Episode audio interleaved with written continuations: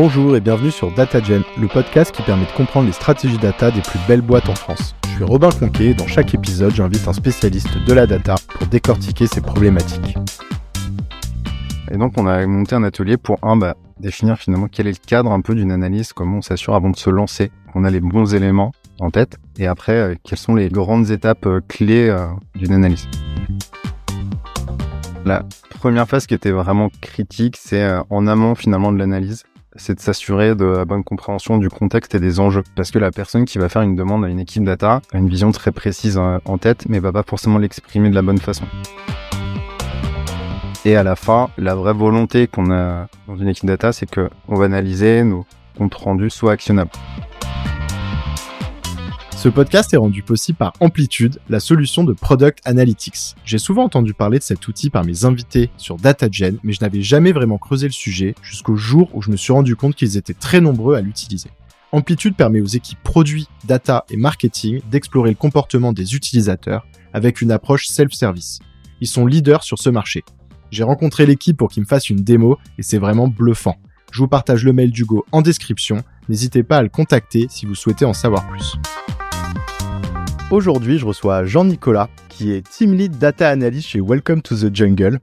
Euh, il va nous parler de son parcours, de ses chantiers, et surtout, il va nous parler également de la méthodologie qu'ils ont mis en place chez Welcome pour euh, réaliser des analyses data. Hello Jean-Nicolas, ça va? Bonjour Robin, ça va très bien et toi? Je suis ravi de te recevoir sur le podcast. Bah, moi aussi, je suis ravi d'être là. Merci beaucoup pour l'invitation. Tu peux nous rappeler ce que fait Welcome du coup dans les grandes lignes, même si je pense que tout le monde connaît euh, bien sûr la plateforme?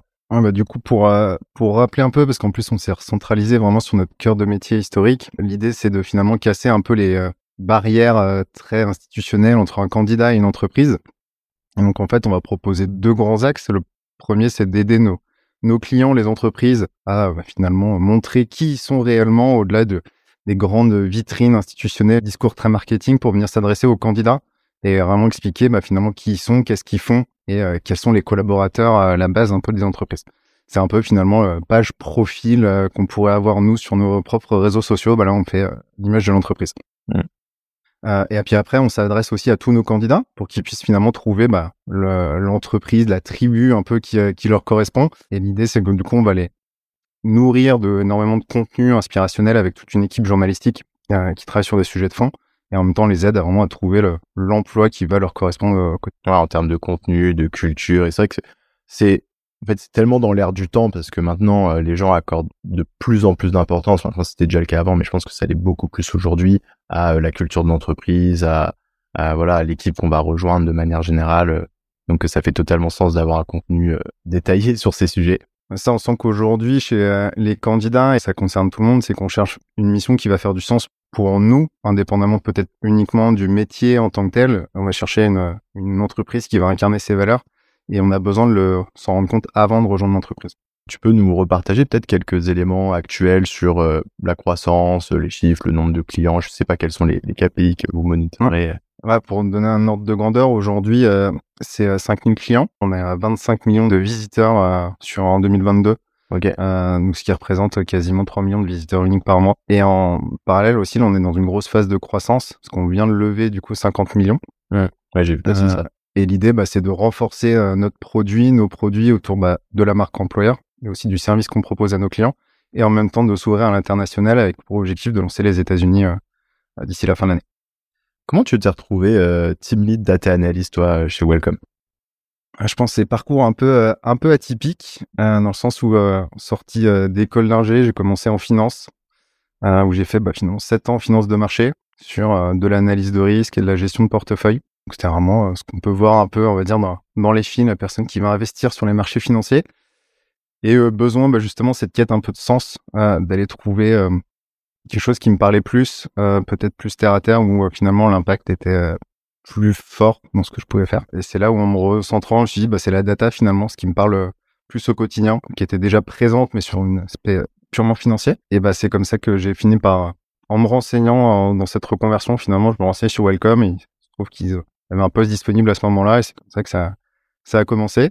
C'était il y a quatre ans. Je suis arrivé, on était deux dans l'équipe data. Et aujourd'hui, bah, l'équipe est composée de 13 personnes avec bah, tous les métiers, data engineer, analytics engineer, data scientist et euh, data analyst. Quels sont vos plus grands chantiers sur la partie analytics chez Welcome On a un chantier, on va dire, très classique dans toute entreprise qu'on va renommer autour du self-service. Donc c'est comment finalement on permet aux utilisateurs de s'approprier la donnée, d'être plus autonome et du coup de répondre un peu à ces petites questions du quotidien qui en soi apportent pas euh, une valeur peut-être énorme en termes d'action sur une stratégie business, mais par contre vont nourrir la réflexion de, de tout à chacun. Et quand on demande à un data analyst qui peut aller beaucoup plus loin d'aller chercher ces petits chiffres, ben, en fait, on perd énormément de temps alors qu'on pourrait l'utiliser sur des sujets à plus forte valeur ajoutée. Et donc, du coup, c'est le but, c'est d'accompagner toute la partie produit, euh, et d'avoir des relais aussi dans d'autres équipes plus métiers, type euh, business, euh, marketing, médias, pour qu'ils aient finalement un utilisateur un peu dédié sur lequel on va le former et l'accompagner pour qu'il soit plus autonome. Ça, c'est un, des, des, grands enjeux, mais qui dure déjà depuis quelques années. Donc, on, avance progressivement là-dessus. Justement, sur l'histoire d'éducation, s'assurer que les gens comprennent vraiment ce qu'ils font ce qu'ils ont dans les mains. Euh, et en parallèle de ça, on a tout l'accompagnement autour du produit et de l'expérience utilisateur, que ce soit côté candidat, mais aussi côté recruteur. Donc là, on accompagne de plus en plus le, le produit là-dessus. Et en parallèle, côté data analyse, on a des, on mène des grands chantiers euh, où le but c'est de faire des analyses de fond où là finalement on n'est pas en réaction à une demande, mais c'est plus nous qui allons être honneur finalement d'un sujet en disant bah là on sent qu'il y a de la valeur, pour qu'on prenne du temps. Du coup, on va dédier à peu près 20-25% finalement de, du temps d'un data analyst sur ces sujets un peu euh, fil rouge. Mmh. Bah justement, c'était un petit peu l'objet de, aussi de cet épisode. Je l'ai introduit au départ, euh, donc de faire un, zoom sur euh, voilà cette méthodologie que vous avez pour réaliser ces analyses. Peut-être avant de rentrer dans justement l'aspect méthodologique, est-ce que tu peux nous donner un exemple d'analyse que vous avez mené pour qu'on visualise bien de, de, quoi on parle? Pour reprendre justement l'histoire autour du parcours utilisateur qu'on avait chez nous. Historiquement, bon, on a pas mal évolué sur notre stack technique. Euh, du coup, ce qu'on utilisait avant, ça va être Google Analytics en version gratuite. Et donc, on n'a pas forcément toute la granularité euh, d'analyse qu'on voudrait faire. Typiquement, suivre un utilisateur euh, précis autour de différentes visites, ce qu'il va faire exactement, ça peut être plus assez compliqué en version gratuite en tout cas. Et donc l'idée c'était d'aller plus finement se reposer ces questions de, de, de fond où finalement notre audience on la connaît, l'entreprise on a déjà parlé d'intuition mais finalement c'est quoi le sous-jacent, la base, un peu vraiment le, vrai chiffre? donc on s'est posé cette question-là sur pour bien comprendre nos candidats, nos utilisateurs. Est-ce qu'ils sont tous candidats? Qu'est-ce qu'ils font? Qu'est-ce qu'ils consomment? Et euh, est-ce que euh, nos grandes convictions finalement se retrouvent dans de la donnée? On avait une conviction très forte, c'était que bah, justement on nourrit le média pour venir nourrir nos candidats. Mais finalement, on n'avait euh, pas forcément de, chiffres précis pour montrer que un candidat consommait le média.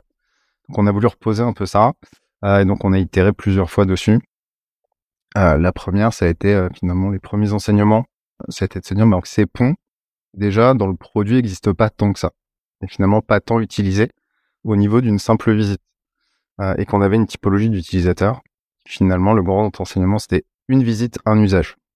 Comme nous, quand on va faire quelque chose, finalement, notre humain est assez monotache.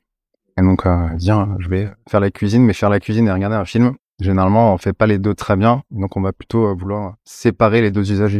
Ouais, peut-être, je reprécise juste un élément, c'est qu'effectivement, euh, Welcome to the Jungle, tu, dis un média parce que bah, vous êtes qu'on appelle souvent un job board dans une plateforme où on peut trouver des, jobs comme ça, cette partie-là de la fonctionnalité, il en existe plein d'autres. Mais vous, une grosse spécificité, c'est que vous créez énormément de contenu, du contenu sur les entreprises, mais aussi du contenu sur le business de manière générale pour accompagner les, professionnels en fait, un peu dans leur euh, développement euh, de carrière, etc.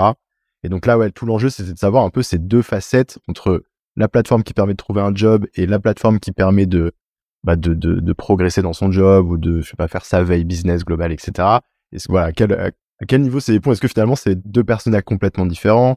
Ou est-ce que c'est un même personnage mais on est sur deux moments de vie différents, ce genre de choses ouais, L'exemple euh, typique, c'est j'ai trouvé une offre d'emploi qui me plaît, je vais postuler, il faut que je fasse une lettre de motivation.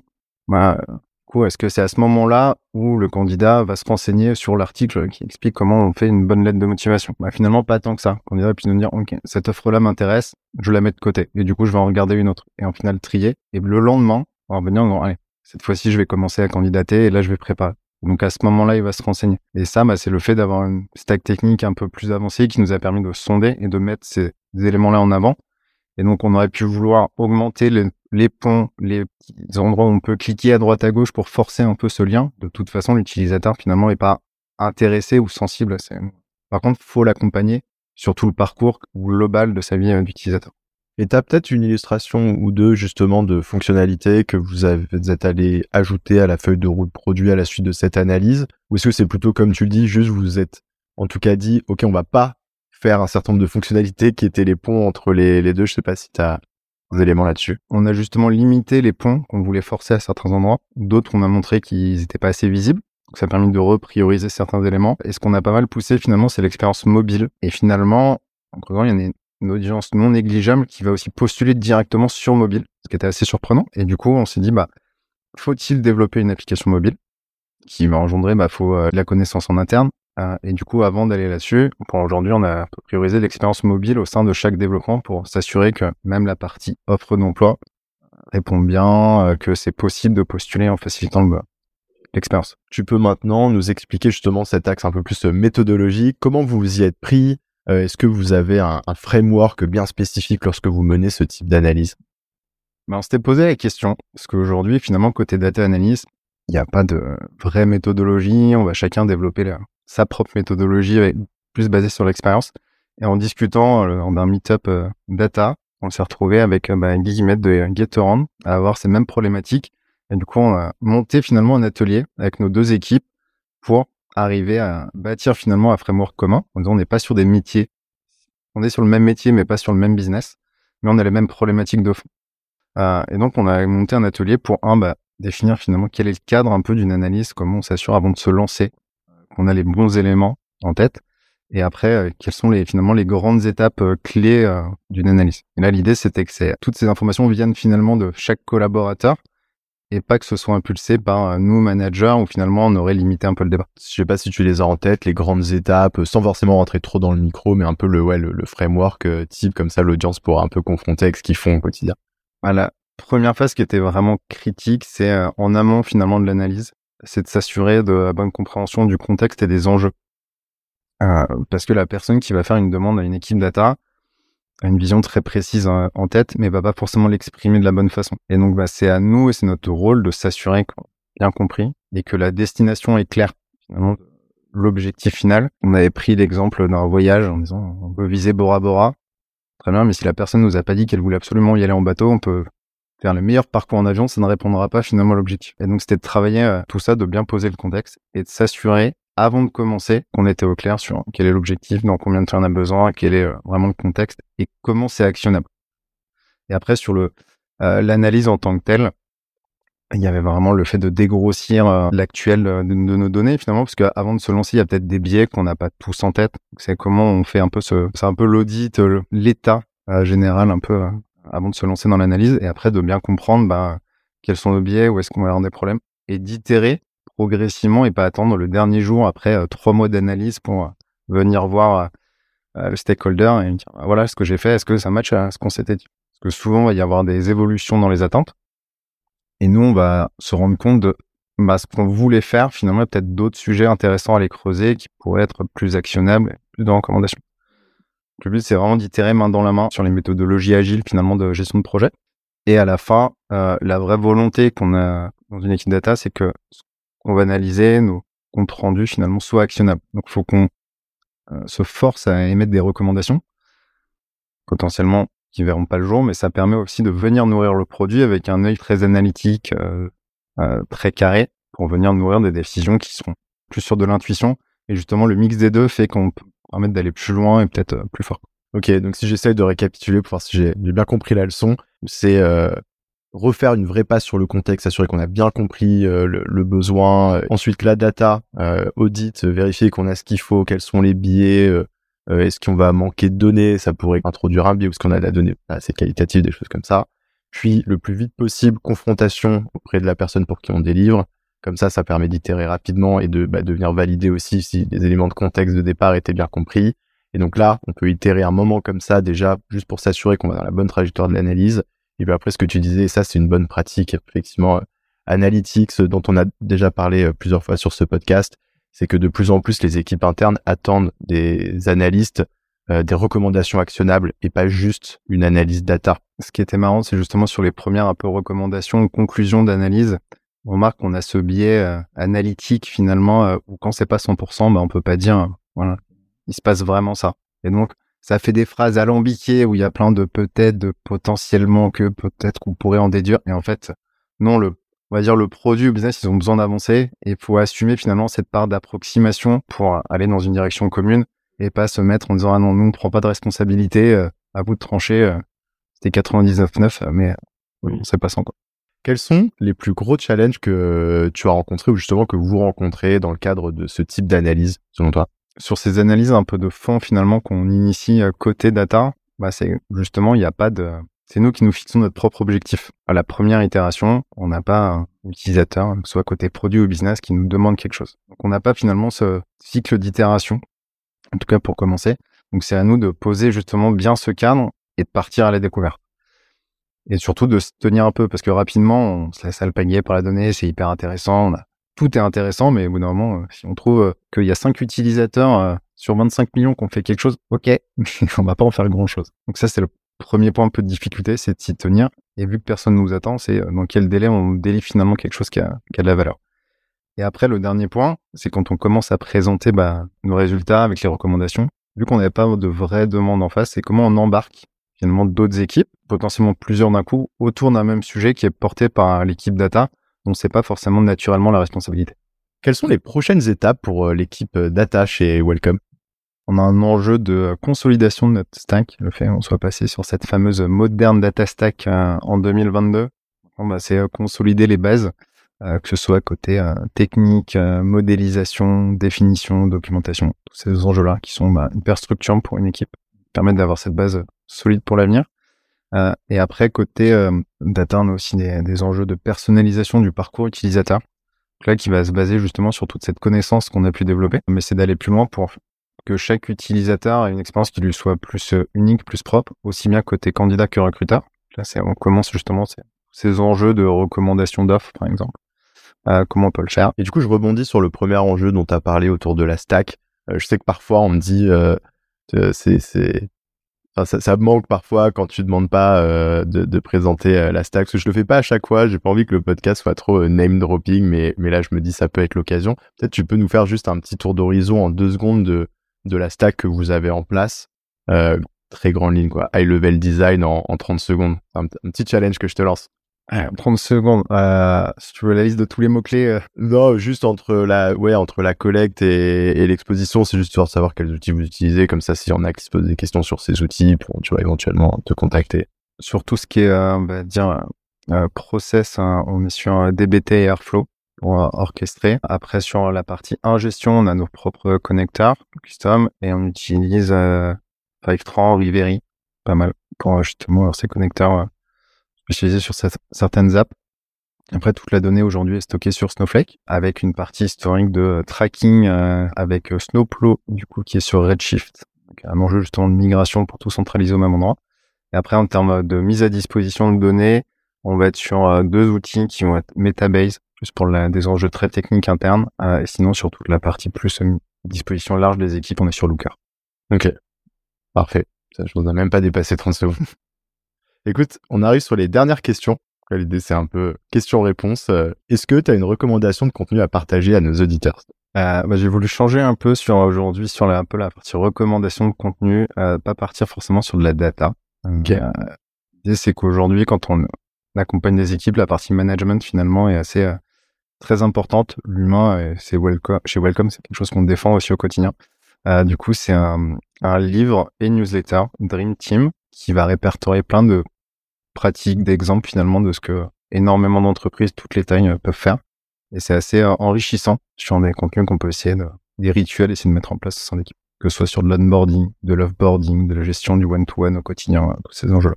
Ok, très pertinent pour n'importe quel professionnel, ou en tout cas un professionnel peut-être qui est en passe de devenir manager ou qui est déjà manager. Exactement. Qu'est-ce que tu aimes dans la data? La data, bah, aujourd'hui, c'est hyper stratégique. La stack technique nous permet d'aller de plus en plus loin et donc on se retrouve avec ce qu'on appelait les entreprises data-driven euh, à l'époque aujourd'hui bah, finalement c'est plus qu'un mot, c'est vraiment euh, des actions. On se retrouve finalement central au cœur de l'entreprise et aujourd'hui on voit bien que les euh, différentes équipes ont compris ce qu'on pouvait leur apporter et que c'est on n'est pas là pour venir empiéter sur leur travail ou prendre la main, on est vraiment des partenaires. Donc on se retrouve à travailler, à mettre plusieurs équipes autour de la table, notamment dans les petites structures où finalement c'est assez siloté. Naturellement, le business travaille de son côté, le produit travaille de son côté. Et côté data, on est les seuls à avoir cette vision d'ensemble qui vient mettre tout le monde sur la table. Qu'est-ce qui t'a le plus fait progresser? C'est le fait de commencer à deux en étant non pour faire de la data analyse et finalement, bah, il y a besoin de tout faire. C'est construire un peu cette stack euh, et toute la partie finalement les enjeux de modélisation. Donc c'est comment on collecte la donnée, qu'est-ce qu'on en fait, comment on la croise. Euh, bah, c'est là où on apprend énormément, hein, aussi bien sur les enjeux finalement de modélisation, mais finalement quelle est la valeur de cette donnée, comment on la croise et comment on la rend la plus intelligible possible à la sortie. C'est là où on comprend plus en détail le mécanisme de la data, le fonctionnement et, et derrière comment on la restitue finalement le plus facilement possible. Et enfin, quel est le meilleur conseil qu'on t'ait donné? C'est plus sur, c'est pas forcément que sur la partie management, mais c'est finalement d'arriver à prendre ses responsabilités. Tous, euh, on a un cadre de, de travail et il faut arriver à déterminer c'est quoi notre zone d'action et notre zone un peu d'influence. Parce qu'on est, peut tous prendre nos décisions, et notamment dans la, plus l'entreprise est petite, plus on est à même de prendre nos responsabilités. Il faut pas attendre qu'un N plus 1 manager vienne tout valider. On a les mains pour le faire et c'est comme ça qu'on avancera plus vite. Pas avoir peur de se tromper, mais c'est comme ça qu'on grandit aussi. Bah écoute Jean-Nicolas, on arrive sur la fin. Merci beaucoup euh, d'avoir partagé euh, tous ces insights sur le podcast. Bah, merci beaucoup Robin. Et je te dis à bientôt. À très bientôt. Merci d'avoir écouté cet épisode. Avant de conclure, j'ai un petit service à vous demander. Si ce n'est pas déjà fait, est-ce que vous pourriez mettre 5 étoiles et un petit commentaire sur Apple Podcast? C'est ce qui m'aide le plus à faire connaître DataGen et donc à attirer des invités exceptionnels. Merci et à bientôt